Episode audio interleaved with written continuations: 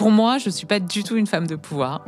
Ça ne m'intéresse pas spécifiquement. Moi, ce qui m'intéresse, c'est de faire grandir une activité, de lui donner de la légitimité, de la visibilité, que les gens qui travaillent avec nous soient heureux de venir chaque matin pour partager des moments de vie ensemble, parce qu'on passe à peu près euh, 10 heures par jour ensemble. Donc euh, voilà, et que on, ait une activité qui soit performante, puisque c'est quand même le nerf de la guerre. Donc j'ai pas besoin de pouvoir. Vraiment, je c'est pas du tout quelque chose qui m'anime. Maintenant, euh, voilà, quand je vois une activité qui euh, se développe, qui euh, qui est plutôt en réussite, et quand je vois dans le regard des autres en fait qu'on est en réussite, c'est plutôt ça qui me fait plaisir. Mais c'est pas un sentiment. J'ai pas de sentiment pour moi. J'ai pas besoin de pouvoir. voilà, j'ai besoin de faire quelque chose qui m'anime, qui me plaise, qui ait du sens, qui incarne des valeurs, parce que ça c'est important pour moi. L'action, c'est euh, le pouvoir, c'est le pouvoir de changer les choses. On devrait avoir 57% euh, de femmes dans les comités dirigeants. On est à 17%. On devient femme de pouvoir. Le pouvoir pour le pouvoir, c'est pas, c'est pas un but. C'est Madame la Présidente. Je suis Nelly Jimenez, directrice de l'entreprise EnsoAct, qui fait évoluer la culture du leadership dans les organisations. Aujourd'hui, je reçois Anne Kuskowitz, co-directrice de la branche management de transition du groupe Arthur Hunt, qui nous parle de sororité, du pouvoir de prendre sa place, de l'importance des valeurs dans le recrutement et le management, ainsi que de la compétition saine, et du militantisme versus le washing en entreprise. Je vous souhaite une excellente écoute. Bonjour Anne. Bonjour Nelly. Alors, vous avez eu un premier poste en management en marketing et commercial chez Expectra et vous avez intégré les équipes du groupe Arthur Hunt euh, il y a maintenant 12 ans comme consultante senior puis directrice générale partner sur le management de transition depuis 2017. Quand nous avons discuté, la première chose que vous m'avez dite, c'est je ne suis pas militante. En précisant que c'est le marketing lié au féminisme qui vous dérange et nous en reparlerons. Nous avons aussi échangé sur le fameux syndrome de l'imposture et de l'autocensure ainsi que ce besoin constant de prouver sa compétence. Et puis surtout, nous avons pris le temps de parler de l'évolution dans les entreprises, de ce qui peut être dit ou non, parce que ces dernières années, beaucoup de choses ont changé. J'ai envie de poursuivre l'échange et je me demandais, vous, ce qui vous a donné envie de participer. Bonjour Nelly, merci beaucoup de m'avoir invité à, prendre la parole euh, dans le cadre de ce podcast qui est euh, une première pour moi, donc j'espère être euh, au rendez-vous qui m'a donné envie de prendre la parole, c'est euh, quand on me donne la parole, généralement, je la prends. Voilà. Donc déjà c'était euh, c'était un point et, et l'approche que vous avez eue de faire parler des femmes, différentes femmes, de leurs expériences, de leur parcours de carrière, leur parcours de vie finalement, m'a interpellée parce qu'elles sont et nous sommes toutes différentes. Et donc euh, j'ai été euh, effectivement inspirée par ce thème qui est quand même un thème qui m'est cher. Et j'ai eu envie de prendre la parole, euh, pouvoir voilà illustrer mon parcours de vie, mais sans donner des leçons en fait, mais juste raconter et puis que si ça sert à, quelqu'un d'entendre certains propos et puis de l'aider dans sa situation professionnelle, j'en serais ravie et le, le résultat pour moi sera atteint. Euh, merci. Je suis ravie de vous accueillir et je suis contente d'entendre. Quand on me donne la parole, je la prends. Ça a toujours été une évidence pour vous? Alors pas du tout. non, non, pas du tout. D'ailleurs, ça a été plutôt l'inverse, en fait, pendant des années. Effectivement, vous avez parlé, enfin, on a, on a échangé euh, en préparant un tout petit peu ce podcast de syndrome de l'imposteur hein, ou de l'imposture. Mais c'est vrai que j'ai eu longtemps euh, ce syndrome-là en me disant que je n'avais pas le droit à la parole. Alors, non pas que qu'on me le donnait pas, mais en tout cas, je, on m'a peut-être fait comprendre à diverses euh, reprises que euh, il valait mieux que je me taise ou, ou que ma parole ne serait pas légitime pour tel ou tel sujet. Et donc, euh, bah, je me suis, enfin, je me suis tue, en tout cas sur certains sujets, et j'ai considéré que ma place n'était pas forcément de prendre la parole sur certains sujets. Donc, ça a mis du temps. J'ai dû apprendre parce que c'est pas quelque, enfin, en tout cas pour moi, ça n'a pas été inné. Et ça, ça va avec la confiance en soi qu'on acquiert aussi avec l'expérience. Et au retour d'expérience, la confiance est venue aussi par la performance, notamment dans, mon métier qui est quand même un métier euh, très orienté sur la réussite commerciale ou sur euh, la réussite d'un d'une business unit et, sur l'évolution du chiffre d'affaires. Donc, euh, au fur et à mesure, quand le chiffre d'affaires évolue et qu'on voit dans les yeux des autres qu'on est performant et qu'on est légitime à, on s'autorise en fait. Mais, euh, mais ça a pris du temps beaucoup de temps. Euh, et à un moment donné, bah, je crois que les verrous ont sauté. Et, ça m'a aidé à me dire, bah, j'ai le droit de dire des choses, même si elles ne sont pas toujours bien reçu. Voilà, donc je me suis autorisée à. Vous m'avez dit, on m'a fait comprendre que j'avais pas forcément ma place, j'étais pas forcément légitime, ce que vous avez dit, ou euh, fallait mieux que je me taise. Je crois que c'est plus ou moins ce que vous avez dit. C'est quoi les informations que vous avez reçues pour comprendre ça? Alors, j'ai jamais eu euh, ni de harcèlement, enfin, j'ai jamais vécu euh, des choses de ce type-là. En tout cas, je les ai pas interprétées comme telles. Mais c'est des remarques qui paraissent anodines, en fait, et sur le ton de l'humour, souvent, de la dérision ou au départ, bah, vous vous dites, bah oui, c'est un peu second degré. Et au fur et à mesure, ces petites choses, en fait, s'ancrent dans votre tête comme une petite musique et vous font dire, bah oui, t'as peut-être pas finalement euh, le, droit de citer. Je suis dans un métier, en fait, dans lequel il y a beaucoup d'hommes. Euh, historiquement, c'est quand même un métier assez masculin. Euh, recrutement, la chasse de tête et le management de transition sont des métiers quand même assez masculins, en fait, finalement. Quand on est une femme, euh, qu'on est plus jeune que beaucoup de vos collègues, confrères, euh, souvent messieurs, bah on vous regarde un peu euh, différemment et on vous explique que bah, vous parlerez quand on vous donnera la parole en fait. Et donc cette petite musique un peu lancinante, bah, à un moment de vous donner, vous vous fait douter, enfin douter ou vous fait croire que finalement votre tour n'est pas encore là et que vous n'êtes pas assez mature, vous n'avez pas assez d'expérience pour prendre la parole, prendre des initiative, etc. Voilà, donc c'est plus insidieux que ça en fait. Hein. C'est vraiment des petites paroles, des petites choses qui sont souvent annexes, mais qui quand même sont des petites musiques qui rentrent dans la tête. Et un donné, je pense que j'ai juste dit stop, mais j'ai pas dit stop verbalement à ces remarques. Je me suis dit stop à moi en fait, en me disant bah voilà, tu es légitime, autant qu'eux en tout cas. Tu as le droit de prendre la parole, tu as le droit de euh, tenter des choses, d'avoir une posture euh, différente. Et je pense que c'est là où il y a eu quelque chose qui s'est déverrouillé dans ma tête et qui m'a autorisé à. Qu'est-ce qui s'est passé pour que ce stop arrive? Parce que ça aurait pu être l'inverse. Vous auriez pu décider de vous taire définitivement. oui, oui, oui. Alors bon, c'est pas c'est pas tellement dans mon tempérament. Après, il y a eu un élément, en tout cas clé pour moi. J'ai eu la chance en fait de, de, gérer cette activité avec une autre femme. Donc dans ce monde toujours d'hommes, euh, nous sommes deux à avoir été euh, consultantes en même temps, d'avoir été sur la même activité et puis d'avoir évolué toutes les deux en même temps. Et je pense que cette, cette solidarité finalement et ce binôme euh, nous a rendu plus fortes et a fait en sorte que finalement à un moment donné, on s'autorise ensemble parce que finalement, c'est pas de dire des choses, c'est une question de posture en fait. C'est une question de se dire qu'on a le droit de dire. Donc je pense que c'est ça qui m'a beaucoup aidé. Et par le passé, il se trouve que j'ai eu euh, plusieurs managers et dont une femme qui m'a aussi beaucoup euh, inspirée on va dire, dans sa posture. Euh, donc je, je pense que tout ça mis euh, dans une petite boîte a fait un moment que, euh, alors ça s'est pas fait d'un coup d'un seul. Les choses sont pas, euh, je me suis pas réveillée un matin en me disant c'est bon, j'ai le droit.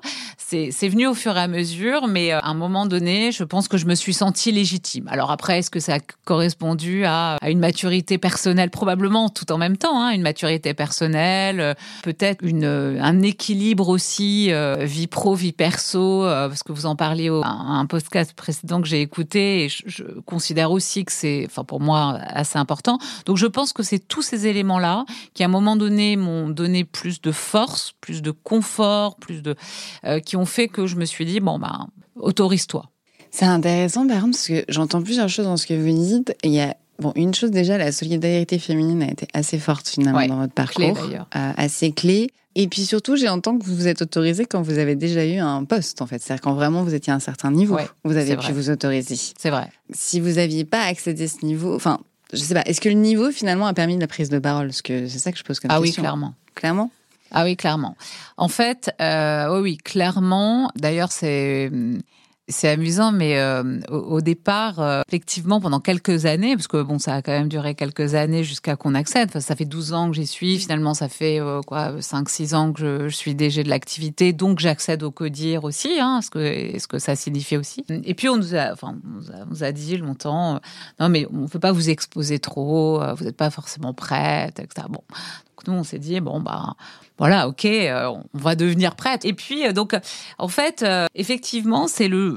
Je ne sais pas si c'est la fonction vraiment qui m'a donné l'autorisation, parce que je pense très naïvement, je ne savais pas bien ce que ça représentait en fait d'être DG, je voyais pas bien. Enfin, moi, je me, disais, bon, c'est plutôt sympa, enfin, comme distinction, c'est super, mais bon, ça va pas changer mon quotidien, etc. Et en fait, au fur et à mesure, je pense que j'ai compris, on attendait de moi, j'ai compris euh, ce que ça signifiait, vraiment. Et au début, on me disait, bah, voilà, ça va être euh, aller au CODIR, c'est quand même une étape importante, c'est quand même un truc, il va, il va se passer un truc incroyable au CODIR quand vous allez y aller. Bon, bah. Et puis, euh, je me souviens très bien de la première fois où on était au CODIR. Alors, je parle beaucoup en nous, mais c'est extrêmement important pour moi. Et la première fois, on est arrivé au CODIR, donc on s'est dit, bon, il va se passer un truc incroyable. Au départ, on est quand même en écoute, en observation. Et puis, euh, à la sortie du CODIR, on s'est regardé toutes les deux et on s'est dit, ah oui, c'est ça. Et... et en fait, à partir de là, je pense qu'on a aussi euh, beaucoup dédramatisé les, choses. Enfin, dédramatisé pas le mot, mais en tout cas, on a pris les choses un peu différemment. Où on se dit, bon, finalement, euh, on nous dépeint euh, des instances de gouvernance, de dingue, etc. Bon, finalement, euh, ça reste des réunions d'information. Euh, bon, et je pense que toutes ces choses-là ont fait que finalement, on s'est dit bon bah ok, il euh, y a rien qui n'est pas à notre portée. Vous avez été nommée en même temps, du coup Ouais. Ok. Et vous êtes co-dirigeante Oui, on est co-dirigeantes toutes les deux. Ok. On est devenus partenaires ensemble. Donc ça, ça a été un élément extrêmement fort pour nous deux. Euh, je ne suis pas sûre que si on n'avait pas été deux, ça se serait passé aussi bien, enfin aussi bien, non, mais en tout cas ça se serait passé euh, de la même manière, parce que ça a été une force d'être à deux, c'est évident. Avec un prisme des valeurs, un regard qui est le même, qu'on véhicule encore aujourd'hui, hein, euh, notamment avec les hommes qui nous accompagnent dans cette aventure, ça a été extrêmement fort pour nous deux d'être à deux et ça a été une clé de réussite, clairement. Comment ça s'est passé du coup? C'est vous qui avez mené à deux votre projet euh, d'être à deux, euh, c'est la direction qui vous a porté. Comment ça s'est passé votre nomination? Non, en fait, on travaillait toutes les deux pendant, depuis quelques années. Il se trouve que ma co-DG a un peu le même parcours que moi, à la fois le même parcours finalement de vie, mais ce qui est un hasard, et le même parcours professionnel, puisqu'on est passé toutes les deux par Expectra. Donc, on avait un passé commun et, et une culture commune. Donc, on a travaillé quelques années ensemble, mais toujours en binôme. D'ailleurs, au début, euh, on n'avait pas du tout d'ambition, en fait. Hein. L'ambition, c'était de faire notre job correctement, finalement. Hein. Euh, mais pas d'ambition pour la structure. Et ça a pris très longtemps, en fait, à ce qu'on s'autorise à avoir une ambition. OK. En fait. Bah, finalement, l'activité euh, a grossi, on s'est bien développé, on a prouvé et on a dû extrêmement prouver notre réussite, notre performance, qui n'était absolument pas gagnée. Voilà. Alors pour les raisons que j'évoquais, parce qu'on était deux femmes, parce qu'on était relativement jeunes, dans un monde d'hommes, et l'activité a grossi. On a été de plus en plus performante, de plus en plus innovante aussi. Et donc, je dirais qu'au fur et à mesure, on a essayé de nous mettre des DG différents pour euh, piloter l'activité, pensant qu'on n'avait pas la légitimité pour. Puis bon, bah, voilà, au fur et à mesure, je dirais qu'on a, on a un peu pris le pouvoir, quoi, je le dirais clairement. On a accédé finalement euh, à la fois à la direction générale et au partnership en même temps. Ça vous a fait quoi de prendre le pouvoir? Rien. honnêtement, rien. Je suis alors je, je, je, pour moi je suis pas du tout une femme de pouvoir. Ok. Ça ne m'intéresse pas spécifiquement. Moi, ce qui m'intéresse, c'est de faire grandir une activité, de lui donner de la légitimité, de la visibilité, que les gens qui travaillent avec nous soient heureux de venir chaque matin pour partager des moments de vie ensemble, parce qu'on passe à peu près euh, 10 bah, heures par jour ensemble, donc et que on ait une activité qui soit performante, puisque c'est quand même le nerf de la guerre. Donc j'ai pas besoin de pouvoir. Je, vraiment, je c'est pas du tout quelque chose qui m'anime. Maintenant. Euh, voilà, quand je vois une activité qui euh, se développe, qui est plutôt en réussite, et quand je vois dans le regard des autres, en fait, euh, qu'on est en réussite, c'est plutôt ça qui me fait plaisir. Mais c'est pas un sentiment, j'ai pas de sentiment pour moi, j'ai pas besoin de pouvoir. Voilà, j'ai besoin de faire quelque chose qui m'anime, qui me plaise, qui ait du sens, qui incarne des valeurs, parce que ça, c'est important pour moi. Après, le reste, euh, ça, m'est un peu égal. Bon, il se trouve que c'est quand même les clés d'une performance. Donc, euh, donc voilà. Et, c'est vrai qu'au fur et à mesure, en tout cas euh, chez Arthur Hunt, on était un tout petit, tout petit machin chez Arthur Hunt, très en, en marge du recrutement, du conseil, parce qu'on a une grosse activité conseil. Et au fur et à mesure, en fait, on s'est développé, on s'est développé, on a fait de, de plus en plus de chiffres d'affaires, etc. Et d'une activité qui était clairement embryonnaire et très artisanale et très on les laisse faire, mais bon, tant qu'elles nous coûtent pas d'argent, bon bah voilà. Elles nous font pas d'ombre. Et puis euh, voilà, on a fait un peu notre petit sillon au fur et à mesure. Et aujourd'hui, bah, je suis assez fière de dire qu'on représente 40% de l'activité du groupe et qu'on a réussi à avoir une très belle équipe et une, jolie place aussi sur le métier du management de transition parce qu'aujourd'hui, on est bien reconnu pour les valeurs et, la performance qu'on a et plutôt un cabinet qui a vraiment une belle notoriété. Donc euh, voilà, je suis fière de ça, mais c'est pas une question de pouvoir, c'est de me dire voilà, je suis partie d'un point A, enfin, on est euh, dire, sur le chemin. alors tout n'est pas gagné, il y a eu des embûches, etc. Mais en tout cas, voilà, c'est ça qui m'anime. C'est pas le pouvoir en soi, ça ne m'intéresse absolument pas en fait. Qu'est-ce qui vous mettez derrière pouvoir? Oh, le, pouvoir, je pense que c'est ouais, c'est le rôle d'influence qu'on peut avoir euh, dans une organisation. Alors, je dis pas que j'en ai pas, bien sûr que j'en ai, heureusement que j'en ai. Euh, maintenant, pour moi, ce n'est pas une fin en soi. C'est-à-dire que Bien sûr qu'on est dans des organisations dans lesquelles euh, les comités de direction sont des instances politique finalement. Alors même si on est à l'échelle d'une petite organisation, on n'est pas une boîte du CAC 40, mais néanmoins, voilà, il y a des jeux de pouvoir, des jeux d'influence, euh, des euh, intérêts, parfois divergents, parfois convergents, etc. Parce que l'humain est fait comme ça et que les organisations fonctionnent comme ça. J'ai croisé des gens dans mon parcours qui ont des envies de pouvoir et des ambitions de pouvoir pour une position pour eux-mêmes, c'est-à-dire dire je suis arrivé à quelque chose, j'ai une carte de visite ou une plaque ou je sais pas quoi. Moi, c'est pas ça qui m'anime. Ce qui m'anime, c'est l'esprit d'équipe, c'est la performance collective, c'est ça qui me drive, c'est ça euh, qui, me fait lever chaque matin. Donc le pouvoir pour moi, ça m'est complètement égal. C'est-à-dire de me dire, euh, je suis arrivée à être directrice générale, c'était pas une ambition hein, du tout. D'ailleurs, euh, si on m'avait posé la question 15 ans plus tôt, franchement, j'étais incapable de dire que j'avais finalement, mais même quelle ambition j'avais, j'avais pas d'ambition. C'était de faire un métier qui me plaise et de me lever le matin avec la banane et, bon, de faire quand même quelque chose qui ait du sens aussi et qui apporte une valeur ajoutée euh, aux organisations. En tout cas, j'ai pas d'enjeu de pouvoir personnel et demain, euh, si les choses deviennent différentes, j'ai pas forcément vocation à rester DG toute ma vie ou je, je ne sais pas. Enfin, je me dis, je suis là aujourd'hui, j'ai ma place aujourd'hui, je suis légitime aujourd'hui dans cette position-là. Et puis demain, on verra quoi. Pour revenir sur votre euh, parcours, ça m'a fait penser à quelque chose. C'est euh, Christine Lagarde qui avait dit euh, Je suis là parce qu'on m'a pas vu venir. Bah, voilà. Elle a bien résumé. ouais, ouais, c'est tout à fait ça. Par rapport au fait que finalement, vous a laissé quelque chose de sympathique en se disant, voilà, elle s'amuse. Par contre, on a dit quand ça commence à grossir, on a commencé à vous mettre des directeurs. Oui, tout à fait. On vous a pas Ou des directrices, hein, j'ai pas eu que des, hommes quand même. Pardon, mais des directeurs, c'est pour ça que j'ai Tout à fait. Oui. On vous l'a donné quand ce poste Finalement, qu'est-ce qui fait que vous avez fini par l'avoir ce poste? Bah, déjà au fur et à mesure, en fait, on a été aussi, et ça, je pense que ça va avec la posture, plus exigeante avec nos N plus 1. C'est-à-dire qu'au début, bon, bah, on nous met un N plus 1, on n'a pas cette notion d'exigence vis-à-vis de son N plus 1 au début. Il est là parce que hiérarchiquement, quelqu'un a décidé qu'il soit là, donc c'est votre chef, donc point barre. Et au fur et à mesure, il y a eu une espèce de, prise de conscience d'exigence, en fait. De se dire finalement, mon chef, il n'est légitime que s'il m'apporte de la valeur ajoutée. Sinon, bon bah je considère qu'il n'est pas légitime et s'il n'est pas légitime bah je vois pas pourquoi il a cette position là et donc cette exigence en fait euh, au fur et à mesure est arrivée et donc j'ai challengé ou nous avons challengé euh, nos directeurs au fur et à mesure. Et quand il n'y avait pas de répondant et souvent il n'y en avait pas euh, en termes de, valeur ajoutée finalement bah au bout d'un an d'exercice on est revenu voir notre boss en lui disant bah ouais ok mais bon ok mais qu'est-ce qu'il apporte? Voilà. Et à un moment donné, quand vous avez aussi un regard sur le PNL, parce que bon, tout ça va ensemble, hein, euh, vous regardez votre PNL, il le regarde aussi, donc euh, vous apportez finalement la preuve que la personne n'est pas légitime, qu'elle vous a pas apporté de valeur ajoutée, etc. Donc on a eu, euh, voilà, pas mal d'années comme ça, où on a considéré qu'on n'était pas légitime, jusqu'au jour où finalement bah, la solution s'est présentée et puis je pense que voilà il s'est dit bah finalement elles sont là. Et... Mais je pense que c'est vraiment, pour le coup, euh, nous qui nous sommes autorisés à.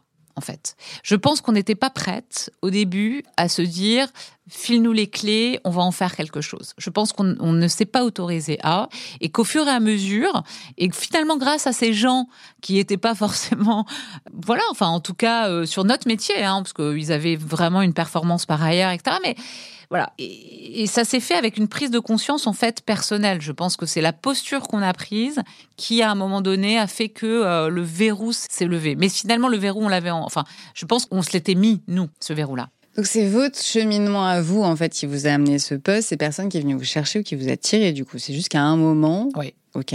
Non mais parce que c'est intéressant, c'est-à-dire que je pose la question parce que on dit souvent qu'il faut accompagner les femmes. Moi, ça m'agace un peu parce que je me hmm. dis oui, il faudrait aussi accompagner les hommes différemment. Bien sûr.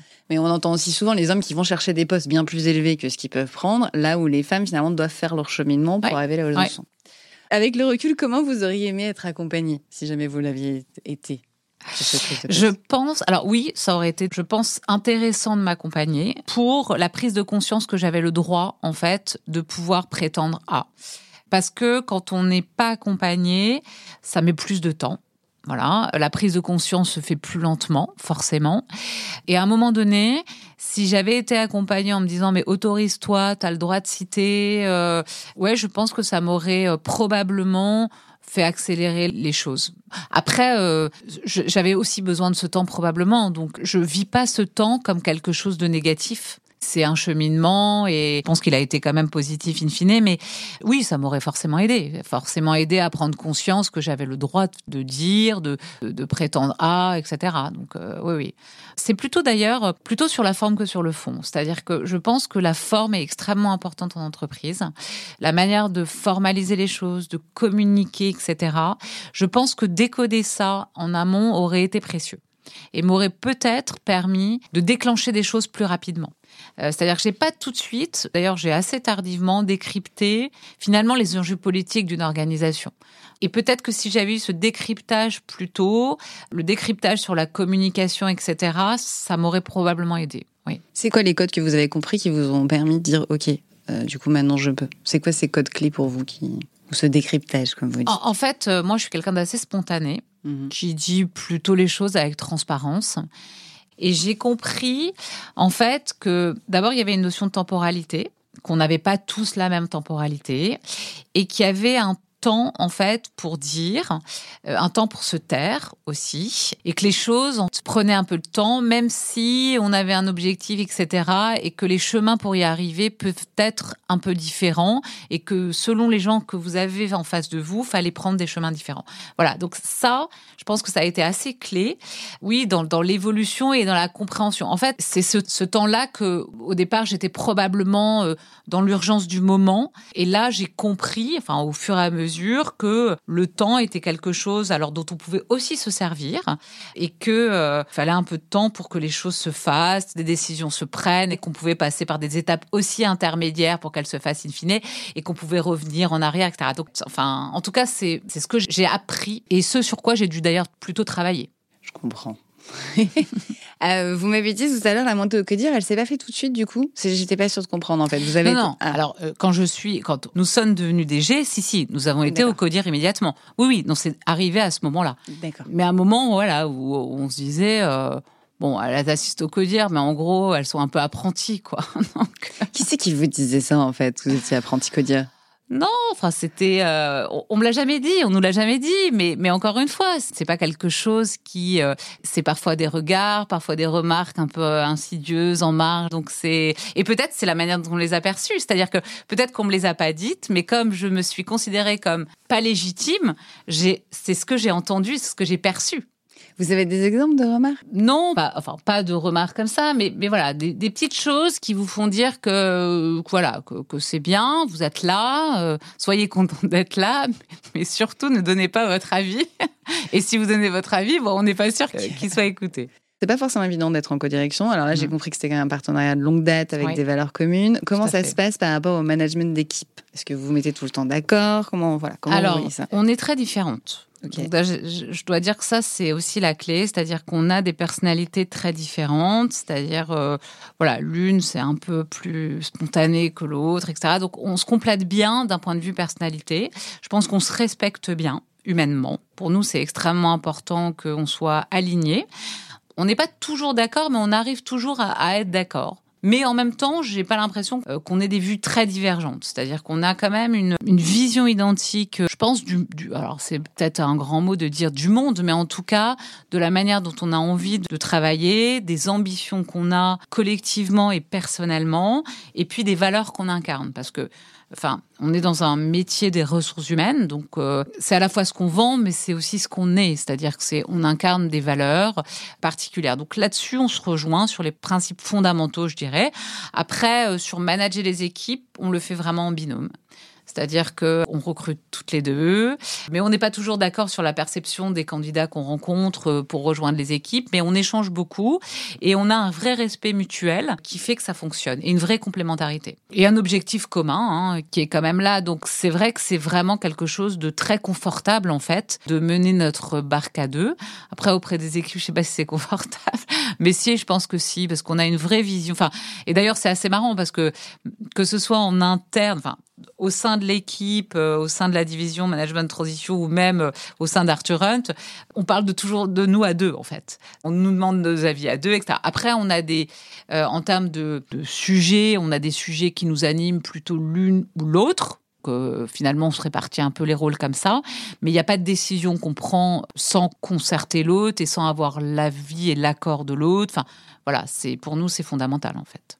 Par rapport à tout ce que vous m'avez dit sur vous, votre prise de conscience par rapport au fait de prendre la parole, votre évolution, votre légitimité, comment est-ce que vous accompagnez vos consultantes ou vos consultants on a, des, on a des, on a des hommes. Hein. Aujourd'hui. Euh... Non, mais du coup, les deux, enfin, ouais. Est-ce qu'il y a une différence Est-ce que vous accompagnez différemment enfin, par rapport à tout ça, en fait? Alors, déjà, nous n'avons que des consultants, enfin, qu'on appelle directeurs de mission chez nous. Alors, on n'a pas fait exprès de recruter que des hommes. Il n'y a que des hommes, très bien. enfin, on a, de, on a alors des directeurs de mission qui sont hommes, et puis on a une équipe talent management où il y a des femmes. Voilà. Mais en tout cas, nos directeurs de mission qui ne sont que des hommes. Alors, comment on les accompagne? Sur la posture, vous voulez dire? Oui, sur la posture. Pour nous, ce qui est clé, au-delà de la performance, c'est vraiment de partager des valeurs. En fait, pour nous, ça a toujours été le driver finalement de nos recrutements. On s'est toujours dit que ça, c'était un point clé en fait dans la réussite de cette équipe. Et puis, on essaye, alors ceux qui devenaient partenaires justement, bah, de leur décrypter l'organisation. Euh, donc, on est vraiment sur la base d'échange et de respect mutuel et de, et de confiance. Enfin, je pense que c'est ce qui fonctionne. En tout cas, c'est notre façon de voir les choses. Et ils savent que notre porte est toujours ouverte, que ce soit d'ailleurs euh, quand ils ont des, des sujets, euh, soit pro, soit perso, parce que bon, on partage quand même un bout de temps ensemble, donc forcément tout ça est extrêmement mêlé finalement. Et ils savent que notre porte est toujours ouverte, que nos oreilles sont toujours à l'écoute et qu'on saura les accompagner finalement, euh, quel que soit leur sujet, et qu'on est là, quoi. Hein. Euh, voilà, il arrive à nos collaborateurs, bien sûr, d'avoir des problématiques de vie à un moment donné où ils ont besoin d'avoir plus de temps pour eux, plus de temps accordé à leur famille. Et on est plutôt là à les rassurer, à leur dire que le temps, ils l'ont, euh, qu'ils le prennent et au contraire, enfin, plutôt à les pousser à ce qu'ils mettent en, place les bonnes priorités aussi, qui, qui se soucient pas de la partie pro parce que voilà parce qu'on leur fait confiance. Donc ça c'est important. Enfin de leur donner ce message, c'est aussi important parce que tout le monde peut avoir à un moment donné euh, des problématiques de vie qui fait que on est moins dans le boulot, on est on a moins d'énergie à mettre dans le pro et notre rôle c'est de lui dire bah prends ce temps là pour toi quoi. On est là et on t'aidera, on compensera. Et je pense que tout ça fait en sorte que au fur et à mesure bah eux aussi ils ont confiance, ils ont confiance en nous et ça fonctionne quoi. C'est intéressant d'entendre cette notion de prendre le temps en entreprise, parce que c'est vrai qu'on est toujours dans l'accélération. Ouais. Et en plus, vous en parlez dans le cadre de management d'hommes. Enfin, d'hommes et de femmes, on a quand même des femmes. Hein, non, mais... je sais, mais là, vous parlez des directeurs, oui, des directeurs de mission. Ouais. Vous parlez des directeurs Ouais. de mission, évidemment que c'est des femmes aussi, mais vous parlez des directeurs de mission. Du coup, c'est intéressant aussi de dire qu'on a tous, en fait, toutes et tous, hein, euh, Mm. besoin à un moment d'un temps privé pour être plus compétent après. Bien sûr. C'est aussi l'idée. Ouais. Alors nous, on y a toujours fait extrêmement attention. En tout cas, pour nous, ça a été assez clé, c'est-à-dire de ne pas opposer notre euh, vie pro et vie perso. En fait, de pouvoir mener les deux euh, de front, parce que bon, il se trouve que euh, toutes les deux, on a trois enfants. Alors maintenant qu'ils sont un peu plus grands, mais qui n'ont pas toujours été, donc il a fallu accorder quand même du temps à nos familles. Pour nous, ça a toujours été important. Et d'ailleurs, quand on recrute et qu'on recrute soit des jeunes mamans, soit des jeunes papas, enfin, c'est quelque chose qui est assez clé qu'on dit spontanément. C'est-à-dire que ce qu'on dit, c'est que il y a un temps pro, vous êtes là, on est dans la performance, etc. Mais enfin, vous avez aussi une vie perso. Et quelque part, euh, on partage, euh, nous, euh, des moments de vie dans lesquels il y a du pro et du perso.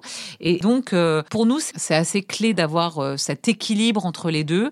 Et ça a été assumé très tôt, en fait. Et, et le fait d'être à deux, ça nous a beaucoup aidé. Enfin, on n'était pas forcément dans le truc de se dire, il faut rester au bureau à pas d'heure pour montrer qu'on est là. Euh, on, a toujours tenu à, cet équilibre parce que c'était euh, important pour nous et en l'assumant plutôt pas mal. Et au départ, ça n'a pas toujours été euh, très simple, enfin très simple. Et ça, on s'est autorisé parce qu'on était des femmes, je pense. Je, je pense pas qu'un homme dans notre position aurait osé dire je vais m'absenter pour amener mon fils chez le pédiatre. Je pense pas. Enfin, aujourd'hui, oui, parce qu'on le voit bien.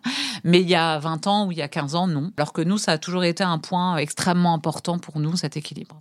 Pourquoi vous dites que ça n'a pas été simple? Vous êtes arrêté au milieu de la phrase, vous dites ça n'a pas toujours été simple. non, mais enfin, en tout cas, au, début de carrière, on m'a quand même fait comprendre, parce qu'avant chez Expectra, j'étais dans un cabinet de chasse, euh, voilà, où c'était quand même assez masculin. Euh, enfin, c'était un petit cabinet de chasse, mais euh, qu'il fallait que, à un moment donné, si j'avais envie d'évoluer, en gros, il fallait que je, je, fasse des heures et que partir vers 18h, 18h30, c'est pas concevable dans un cabinet de chasse, quoi. Voilà, on me l'a dit. Donc c'est vrai qu'on est resté, enfin je suis restée longtemps avec euh, avec ça euh, dans la tête en me disant bon bah si voilà si pour toi c'est important, ça veut dire qu'à contrario euh, bah tu pourras pas et pouvoir permettre d'évoluer etc. Et moi, je suis ravie quand un de nos collaborateurs nous demande un congé paternité. Je trouve ça super. Voilà, mais tout ça a évolué. Mais c'était un combat. C'était un combat. Et aujourd'hui, euh, heureusement que dans l'entreprise, on a le droit de dire qu'on a une vie perso, une vie pro. Et puis, euh, enfin, les femmes dirigeantes, il y a encore quelques années, euh, ne parlaient pas du tout de leur, vie privée. C'est-à-dire qu'elles devaient limite prouver encore plus que les hommes qu'elles avaient de la disponibilité. je pense que j'ai eu de la chance d'avoir toujours été dans des structures qui m'ont quand même permis globalement d'avoir cet équilibre-là. Et ce qui aussi m'a permis d'être plus forte, quoi, parce que j'ai pas eu à choisir finalement. Euh, mais oui, dans un métier euh, assez masculin, enfin, en tout cas, je ramène ça il y a 20 ans, c'était pas forcément bienvenu. Enfin, on vous faisait comprendre que oui, vous pouvez être assistante de recherche, mais consultante, euh, bon bah, fallait, fallait choisir. Ça a joué dans votre évolution de carrière parce que vous avez quand même eu trois enfants. Oui le fait quoi de d'avoir des enfants et de justement prendre le temps pour pour vos enfants parce que vous dites du coup que ça a pris du temps, il y a en train de. Oui, alors je pense que ça a joué. Alors mes enfants euh, diront peut-être que j'ai pas été assez là, probablement, même si je trouve que j'étais quand même pas mal là. Mais bon, on n'est jamais assez là. Bon, ouais, ça a joué dans ma maturité. Et je pense aussi. Alors j'ai une mère qui m'a toujours dit il faut que tu travailles parce que c'est ta liberté. Alors c'est sûr que quand on a 15 ans, euh, on voit pas bien où est la liberté dans le travail. On comprend pas bien. Et puis, euh, bah, c'est vrai qu'au fur et à mesure des années, on le comprend que c'est aujourd'hui extrêmement vrai que c'est ma liberté.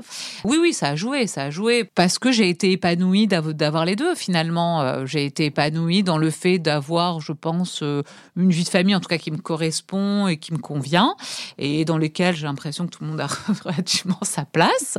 Et puis en même temps, j'ai pu quand même mener une carrière qui me satisfait aujourd'hui. Donc euh, oui, je pense que ça a joué et en tout cas, ça a été un, équilibre important et que je porte encore aujourd'hui. Hein. donc oui, oui.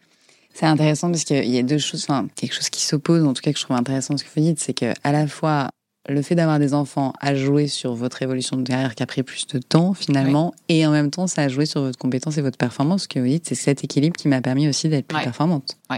Donc euh, finalement, ça ne devrait pas s'opposer.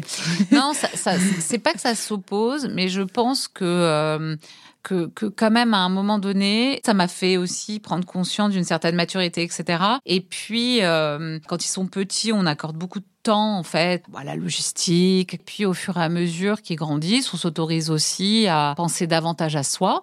Après, j'ai eu beaucoup de chance euh, dans mon parcours d'avoir pu avoir de l'aide aussi, parce qu'il y a plein de femmes qui n'ont pas d'aide. Je, suis très reconnaissante aussi euh, aux gens qui m'ont accompagnée euh, toutes ces années d'avoir, de m'avoir permis de me consacrer un temps important à, ma carrière, aussi à mon mari, parce que finalement c'est une histoire de couple. Hein.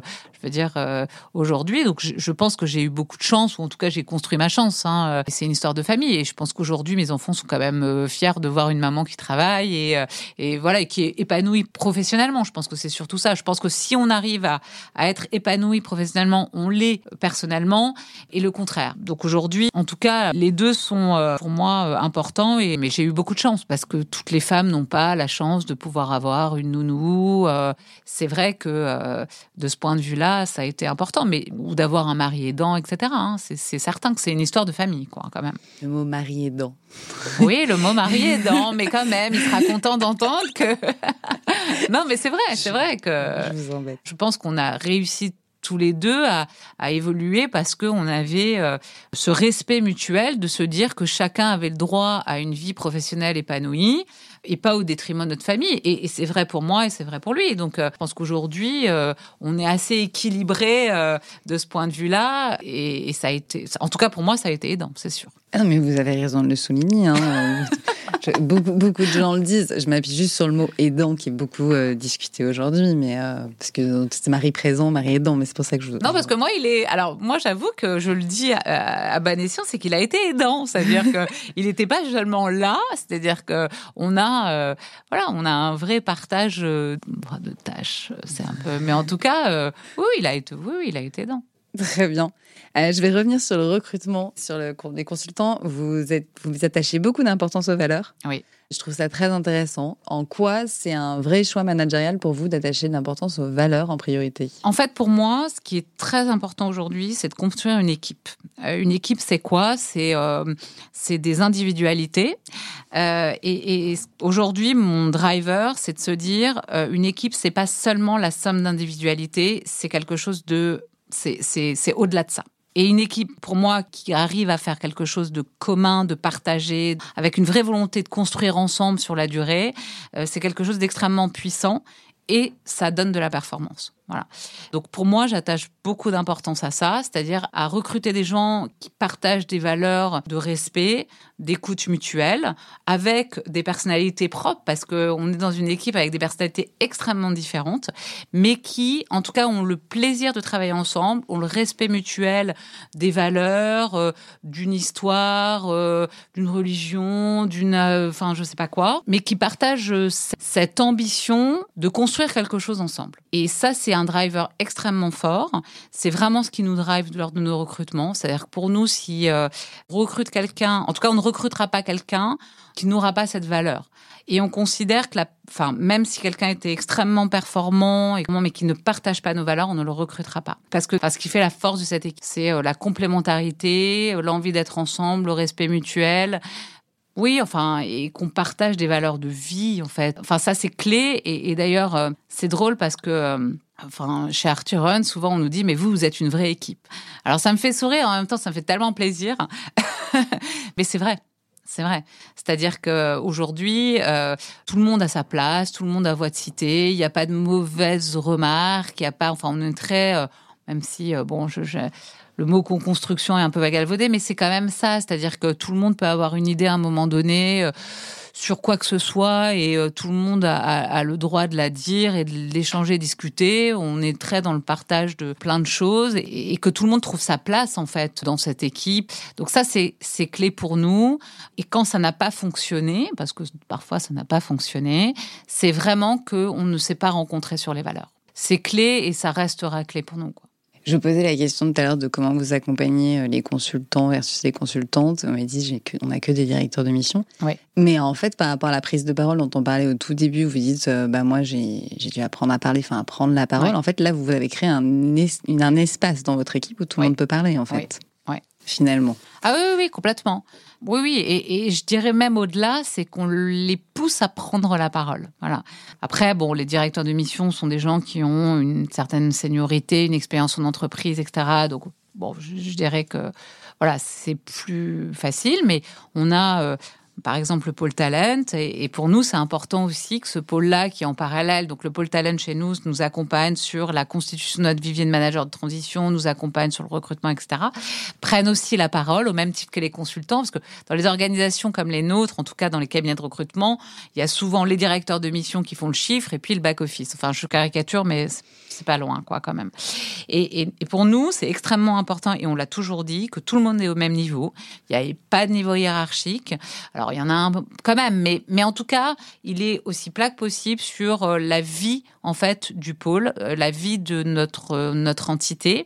Et donc, c'est important pour nous que, euh, quel que soit le rôle que la personne occupe, elle ait des choses à proposer, elle, elle puisse sortir des sentiers battus, euh, oser, euh, voilà, organiser des événements, des choses comme ça. Enfin, enfin, la prise de parole est importante et l'action est importante. C'est-à-dire que, justement, au dernier podcast sur la, personne qui est directrice générale de l'IESEG euh, en parlait sur l'entrepreneuriat et, et, nous c'est vraiment ça. C'est-à-dire que en fait chacun peut proposer des idées et ça c'est extrêmement important.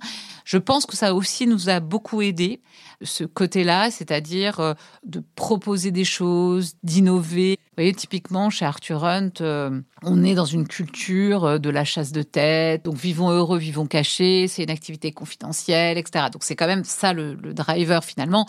Et quand il y a quelques années, on parlait de marketing, communication, on nous regardait avec des grands yeux en nous disant non mais les prospectus, on va pas en faire. Ouais, ok. Voilà, les choses ont évolué, on s'est battu pour avoir un budget comme, je le dis, parce qu'on nous l'a refusé, on s'est battu pour ça. Et voilà, et aujourd'hui, on fait des actions de communication. Et, pour nous, tout le monde enfin, dans l'équipe en tout cas, a des idées. D'ailleurs, quand on se pose la question, on réunit tout le monde autour de la table pour brainstormer de manière générale sur, ce qu'on pourrait faire. Donc ça, c'est important. Je pense que ça fait partie aussi d'une équipe, c'est-à-dire que recruter des gens avec des valeurs, c'est important, mais après, il faut quand même les écouter, il faut leur donner la parole, euh, il faut qu'ils sentent tous qu'ils ont euh, euh, finalement, oui, un poids dans l'équipe. ça, c'est important pour nous. C'est une adéquation avec vos valeurs, c'est-à-dire que c'est la mise en mise en ligne concrète des valeurs. Vous cherchez des gens qui veulent parler et participer, ah, bien sûr. vous les faites parler et participer. Oui, oui bien sûr. Euh, oui, oui, euh, c'est sûr, mais oui, oui, mais pour nous c'est extrêmement important. C'est super intéressant parce que c'est vrai que, enfin, alors moi je fais pas mal de formations management et en recrutement, enfin la question du recrutement se pose toujours finalement comment on recrute le bon candidat. On sait très bien qu'un mauvais recrutement ça peut tout planter. Je pense que toutes les gens qui recrutent le savent. Et vous en fait ce que vous dites c'est que dans nos recrutements le critère prioritaire c'est l'esprit d'équipe. D'abord on met la participation à l'esprit d'équipe pour être sûr d'avoir une équipe constructive et ensuite la performance du, du candidat. Parce qu'il faut quand même un candidat performant, ça change rien qu'il faut qu'il ait les compétences. Ah oui, oui, bah c'est quand même le socle. Euh, c'est le socle. Oui, oui. Alors évidemment qu'il faut des compétences, mais dans nos métiers, c'est assez difficile hein, de checker les compétences parce que euh, parce que des compétences commerciales, certes, mais enfin c'est difficile à évaluer en entretien, des compétences commerciales. Euh, bon, parce qu'on peut vous dire, j'ai fait tant de chiffre d'affaires, ok, mais, mais c'est assez compliqué de cerner euh, et d'évaluer la compétence commerciale. Donc oui, il y a un socle de compétences techniques, on va dire, mais après, euh, moi je pense que c'est 55 aujourd'hui. Après, aussi, ce que je me dis, c'est qu'en vous écoutant, avec euh, cette méthode de recrutement, vous vous assurez de ne pas avoir d'atteindre le seuil de Peters pour chacun. Parce qu'en fait, un seuil de Peters, seuil de compétences. Mmh. Euh, parce que chacun peut justement apprendre de l'autre, échanger avec l'autre, euh, compléter avec l'autre. Là aussi, les personnes sont plus individualistes. Au bout d'un moment, ça peut bloquer. Bah, en fait, si vous voulez, on fait un métier, notamment, alors encore une fois, souvent dans la chasse de tête, parce que c'est quand même des activités qui sont assez, assez liées, on va dire, avec la chasse de tête c'est quand même un métier assez individuel la chasse de tête. Mm. C'est-à-dire que vous avez vos clients, vos recherches, etc. Nous, en management de transition, euh, on travaille sur un vivier commun. D'accord? Notre rôle, c'est de pouvoir accompagner des organisations dans leur transformation, dans leur crise. Et donc souvent, enfin d'ailleurs tout le temps, on nous sollicite pour des sujets extrêmement urgents. Donc on doit être capable, dans les, euh, on va dire, dans, la semaine, de pouvoir trouver un directeur général euh, dans un contexte de crise euh, ou un DRH dans un contexte social particulier. Voilà. Donc ça nécessite d'aller très vite de pouvoir identifier rapidement, enfin déjà comprendre rapidement la problématique, d'identifier rapidement le bon candidat. Si on n'est pas en capacité d'avoir un vivier de candidats communs, Aujourd'hui, on n'a pas la possibilité d'être réactif et de répondre aux besoins clients.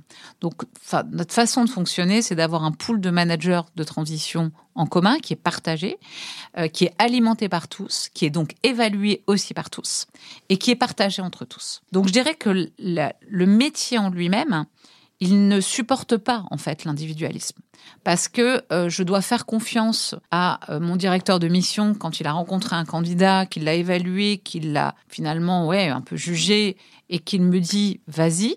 Alors bien sûr, je vais prendre le temps nécessaire euh, pour rencontrer ce candidat, etc. Mais j'ai quand même confiance en l'évaluation, en jugement du directeur de mission qui me fait en fait une recommandation dans ce sens.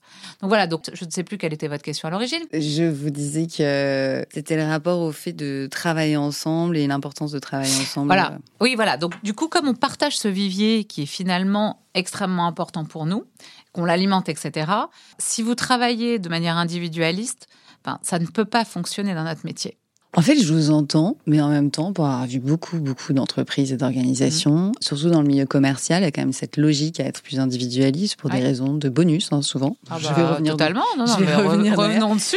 Euh, et puis pour des raisons aussi de challenge. Il y a aussi la notion, il y a aussi des entreprises qui cherchent aussi le challenge tout le temps entre, entre commerciaux on se rend compte quand même au final que la collaboration euh, fonctionne. Enfin, moi, dans les, dans les équipes commerciales notamment, j'ai vu quand même que ceux qui se débrouillaient le mieux, c'est ceux finalement qui coopéraient. Donc en fait, vous dites que c'est propre à votre métier, sûrement, et la façon dont vous l'expliquez, je le comprends. Après, je me dis que ça peut être plus large. Et du coup, je me pose aussi la question, au vu de ce que vous me dites par rapport au vivier, est-ce que vous alignez votre philosophie, vos valeurs et votre façon de penser à votre logique de bonus? C'est pas Est-ce que du coup on est très individualiste dans la récompense à la suite ou est-ce qu'il y a quelque chose de plus collectif? Ben, En fait, la vérité, elle est un peu au milieu. C'est-à-dire que euh, oui, évidemment qu'on a une réussite individuelle, c'est-à-dire qu'un mhm. développement commercial propre et une réussite individuelle avec des objectifs euh, clairs à atteindre, un chiffre d'affaires, une marge, etc. Euh, par an. Néanmoins, c'est cet esprit collectif qui permet à chacun une réussite individuelle. Et ça, euh, je pense que tout le monde chez nous l'a compris. C'est grâce à ce collectif qu'on arrive individuellement. Et, je pense que la compétition, parce que c'est pas un mot, au contraire, moi c'est un mot qui m'est cher et je le trouve euh, très important et très valorisant est importante dans notre métier parce qu'on fait un métier de performance commerciale et que c'est ça qui drive les choses. Hein. Enfin, je veux dire clairement. D'ailleurs, si on a réussi à être DG, etc., c'est aussi parce qu'on a montré une performance commerciale qui, à un moment donné, euh, a été euh, évidente aux yeux de tous et qui nous a permis d'être là où on est. Donc la, performance commerciale et la compétition est extrêmement importante, mais il faut une compétition saine. Moi, j'adore quand, quand deux directeurs de mission, euh, voilà, se challenge dans l'année en se disant, mais je vais faire mieux que toi cette année parce que tu fait mieux que moi. Voilà, j'adore. et, quelque part, notre rôle, c'est de continuer à avoir cette émulation et cette compétition parce que c'est le driver de notre métier et qu'il en faut. Et en même temps, que ce soit fait dans un esprit constructif, de partage et d'échange, donc personne au détriment de l'autre. Euh, quand on a des gens qui sont un peu plus en difficulté à un moment donné, parce que, euh, voilà, parce que ça peut arriver dans nos métiers, euh, d'avoir moins d'énergie une année, d'avoir moins de chance, moins de, enfin, plein de choses, bah, d'être en capacité, en tout cas, nous, c'est notre façon de voir les choses, de l'aider, donc de lui apporter peut-être un petit peu plus d'affaires cette année-là sans avoir besoin de se justifier, mais juste de dire, bah, cette année, on va t'aider parce que tu as moins d'énergie à consacrer au développement commercial pour X raisons. Donc voilà, on va te donner un coup de pouce et ça n'enlèvera pas ton mérite pour autant. Donc en fait, la vérité, elle est vraiment au milieu, c'est-à-dire qu'il faut garder une compétition parce que c'est quand même le nerf de la guerre et c'est ce qui nous fait nous lever chaque matin et, en même temps se dire cette réussite des uns, c'est la réussite de tous quoi. Donc et c'est vraiment là-dessus qu'on fonctionne et, je pense qu'en tout cas pour l'instant on a plutôt réussi ça. Plus on grossit, euh, plus c'est dur de maintenir l'équilibre parce que faut continuer à trouver euh, ces valeurs là euh, et dès qu'on met un élément nouveau bah, il faut qu'il se plug dans le collectif. Donc c'est toujours un équilibre euh, difficile et de plus en plus difficile. Hein, mais aujourd'hui, je pense qu'on y arrive. Et je pense que tout le monde dans l'équipe euh, est dans ce même état d'esprit. Enfin, c'est d'ailleurs sûr. Non, mais c'est intéressant d'entendre parler de compétition saine. Hein. Vous avez raison. C'est à la fois la bah. compétition, c'est quand ça reste un jeu, en fait. Ah bah pour nous c'est c'est vraiment ça. Après c'est sûr que c'est euh, leur rémunération. Hein. Donc euh, notre rôle aussi c'est une certaine équité, c'est-à-dire que c'est de maintenir une équité entre les directeurs d'émission, faire en sorte qu'ils aient tous les mêmes niveaux de chance pour y arriver. Et puis euh, encore une fois, hein, on a tous des, éléments qui font dans la vie qu'on a moins de performance. On peut être plus fatigué, on peut être peut y avoir plein d'éléments. Voilà notre rôle c'est de donner les coups de pouce ou d'ailleurs euh, parfois aussi euh, les coups de pied pour dire bon là tu t'endors un peu, faut y aller quoi, euh, parce que ça va dans un sens mais ça va dans l'autre. C'est-à-dire que c'est moi, je considère beaucoup que les gens ont des droits et des devoirs, c'est-à-dire que l'organisation est là pour les aider, les accompagner, autant que faire se peut en tout cas. Maintenant, évidemment, il faut quand même un travail personnel, il faut un investissement, il faut une implication, et l'un ne va pas sans l'autre. Comment vous envisagez de grossir? Je, pose la question parce que c'est plus facile quand on, comme vous dites, quand on est une petite équipe, parce que vous avez quand même monté l'équipe. Hein. Euh, plus facile quand on est une petite équipe d'être centré sur les valeurs, d'être de bien cibler les gens. Plus on grossit, plus il faut euh, rajouter de personnes. Et puis, bah, c'est pas une question de laxisme de recrutement du tout, mais en tout cas, il faut revoir ses critères de recrutement. Comment vous vous envisagez ça? Alors nous, on a toujours dit qu'on envisageait une croissance mesurée. C'est-à-dire qu'en fait, euh, alors aujourd'hui on est on est 10, bon, on a une, voilà une belle réussite, une belle performance. Notre ambition, en tout cas, euh, c'est pas de doubler ou de tripler demain. C'est plutôt, euh, alors de continuer à évoluer, de continuer à grossir, mais c'est une croissance mesurée, faire en sorte que euh, chaque recrutement puisse être absorbé tant par le groupe, quand je dis le groupe, c'est le collectif, et puis par l'organisation, pour pouvoir recruter quelqu'un d'autre. Donc ça, c'est important pour nous. Donc on, va continuer à grossir, mais on va grossir de manière euh, mesurée. Mais c'est vrai que quand on grossit, finalement, le risque, c'est de diluer ça évidemment, on va être les garantes de ça. Donc, donc je pense que ça va être un, vrai challenge des prochaines années de grossir tout en maintenant ces valeurs-là. Je propose de revenir au, rapport du militantisme dont j'ai parlé tout au début. Vous disiez que vous n'étiez pas militante. Je voulais avoir votre vision du coup sur ce qu'est le militantisme et pourquoi c'était important pour vous de le préciser aujourd'hui, en tout cas dans l'entreprise, on sent poindre en fait euh, vraiment ces sujets de militantisme. C'est-à-dire qu'on sent bien que euh, aujourd'hui, euh, il faut que l'entreprise porte certaines valeurs, porte la parole sur certains sujets de manière assez importante pour pouvoir recruter aussi hein, des, des, nouveaux collaborateurs, montrer que on est engagé sur tel ou tel sujet, etc. Alors, ça très bien, ça fait avancer les droits, etc. de, de chacun, c'est très bien. Après, je pense qu'il faut juste faire attention à ce que ça ne devienne pas que du marketing. C'est-à-dire qu'il faut que l'entreprise incarne ça au plus profond de, de, son organisation et que ce soit porté par tous et que ce soit euh, incarné en fait, que ce soit euh, illustré en fait dans l'organisation, dans la gouvernance, etc. Si on en reste juste à porter un fanion, à faire des choses pour euh, du marketing sans que ce soit en fait intégré dans les valeurs profondes de l'entreprise, je pense que c'est à double tranchant parce qu'en fait vous allez engendrer chez les gens qui vous rejoignent par exemple une frustration et une incompréhension entre les valeurs affichées et les valeurs réelles de l'entreprise. Et à mon avis, c'est ça le danger. D'ailleurs, euh, on le voit aujourd'hui, hein, c'est-à-dire que toutes les entreprises aujourd'hui ont quand même, enfin beaucoup, et notamment les grandes, bon, portent fort les valeurs. Voilà. Donc, il y a un certain militantisme qui est rentré dans les entreprises. Je pense qu'il faut faire attention à ce que ce militantisme ne soit pas un militantisme de façade, euh, qui soit un militantisme drivé par des faux sujets et que ce soit vraiment incarné. Et le risque pour moi, c'est d'avoir euh, effectivement entre des valeurs affichées et une réalité, quelque chose qui soit pas cohérent. Et là, euh, je pense que c'est assez nuisible en fait. Donc l'idée, c'est d'abord de s'aligner, ensuite de l'afficher. C'est un peu ça ce que vous dites. C'est-à-dire afficher pour afficher, ça ne sert à rien. En fait, il y a une réflexion culturelle à avoir, en tout cas une réflexion. Si on veut l'afficher, il faut d'abord le réfléchir avant et l'incarner avant. Oh, exactement. Ouais, il faut l'incarner avant. Et, je pense que ça peut pas être une idée de mode. Après, je suis un peu partagée parce qu'en même temps, je me dis que le militantisme, c'est quand même ce qui permet de faire avancer les choses. Mais après, il faut qu'il soit mesuré. Je pense que le, euh, faut pas que ce soit des dictates en fait, parce que ça, c'est un peu dangereux. C'est voilà, c'est difficile de dire parce que ça fait avancer la cause, évidemment. Après, euh, dans l'entreprise, je pense que c'est pas le rôle de l'entreprise de porter ce militantisme. Voilà. Ok. À part pour ceux dont c'est la vision propre, mais. Oui, bien sûr, bien sûr. En fait, ce que vous dites, c'est qu'en gros, les, finalement, les militants font bouger des choses. En faisant bouger des choses, ils l'amènent en entreprise, mais les entreprises ne sont pas prêtes, ou en tout cas, elles ne sont pas alignées avec le militantisme, en tout cas aujourd'hui. Bah, certaines le sont, mais pas toutes. Et voilà. Et aujourd'hui, euh, il y a quand même un sujet euh, d'attractivité de jeunes talents, par exemple. Et, et j'ai quand même l'impression, dans beaucoup d'entreprises, on affiche euh, des valeurs pour attirer des jeunes talents et on quand même assez orienté sur le marketing et qu'après ces valeurs ne soient pas portées par l'organisation. Après, on est euh, dans un monde dans lequel aujourd'hui, si vous avez une décorrélation entre vos valeurs et votre organisation, en fait, euh, les gens ne restent pas. Donc le militantisme qui milite pour la société en dehors de l'entreprise, oui, Bien finalement mais le washing, non. Exactement. Washing. Ouais, tout à fait. exactement. Exactement. Vous avez bien résumé. ok, très bien. Pour revenir justement au monde de l'entreprise, euh, dans le, notamment des clients, hein, le secteur, dans le secteur du recrutement et du management de transition dans lequel vous êtes, euh, moi, je voulais savoir quelles sont les demandes des entreprises vis-à-vis des candidats et notamment sur la place du genre sur les demandes.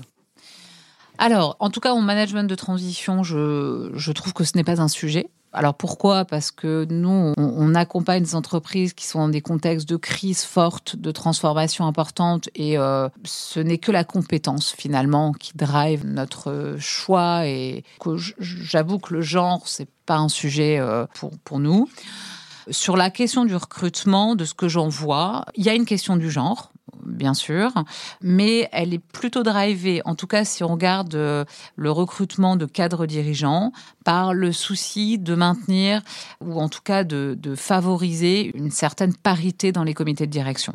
Voilà, c'est vraiment ça qui est important. Aujourd'hui, chaque dirigeant est concerné euh, et se rend compte aussi que la parité euh, permet une certaine performance. Et ça, je pense qu'ils en sont quand même intimement convaincus. Donc si on a, enfin, si le recrutement effectivement a des demandes particulière sur un genre plutôt qu'un autre, en tout cas sur la partie cadre dirigeant, c'est vraiment pour euh, faire en sorte que le CODIR ait une certaine parité. Mais euh, je pense que ça va pas au-delà aujourd'hui. Donc c'est plutôt pour une euh, cause positive, j'ai envie de dire. Si vous deviez donner un conseil à la personne que vous étiez quand vous ne preniez pas la parole finalement, qu'est-ce que vous vous diriez? Ose.